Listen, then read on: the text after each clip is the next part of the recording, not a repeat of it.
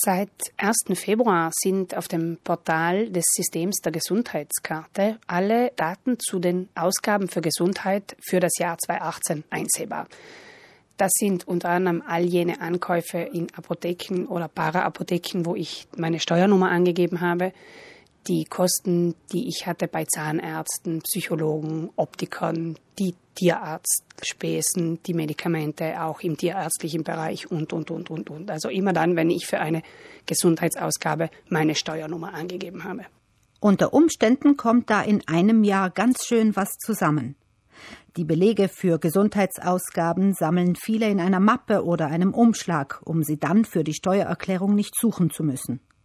Ihre Belege mit den im System erfassten Daten abgleichen können Sie im Netz unter sistemats.it. TS steht für Tessera Sanitaria. Zum einen ist es eine gute Gelegenheit nachzuschauen, ob alle Ausgaben da sind in richtiger Höhe, ob etwas fehlt, ob etwas falsch angegeben ist.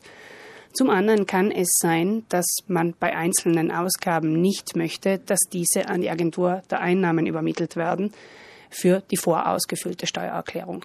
Hier habe ich noch bis 28. Februar die Möglichkeit zu sagen, diese, diese, diese Ausgabe soll nicht übermittelt werden. Danach, ab 1. März, beginnt die Übermittlung an die Agentur für Einnahmen und dann finde ich alle diese Ausgaben in der vorausgefüllten Steuererklärung wieder. Viel Zeit bleibt nicht mehr. Nur noch bis Monatsende haben Sie Gelegenheit, Ihre im System erfassten Gesundheitsausgaben einzusehen und gegebenenfalls zu veranlassen, bestimmte davon nicht weiterzuleiten. Um Zugang zum Portal zu bekommen, haben Sie mehrere Möglichkeiten. Zum einen kann ich den SPIT verwenden, also meine digitale Identität gegenüber der öffentlichen Verwaltung. Zum anderen könnte man die Zugangsdaten Fisco Online verwenden, so man solche hat. Die dritte Möglichkeit sind die eigenen Zugangsdaten vom Portal des Systems der Gesundheitskarte. Also über diese drei Möglichkeiten kann ich mich einloggen und meine Gesundheitsausgaben aus dem Jahr 2018 kontrollieren und eventuell herausoptieren, eine Weiterleitung verweigern.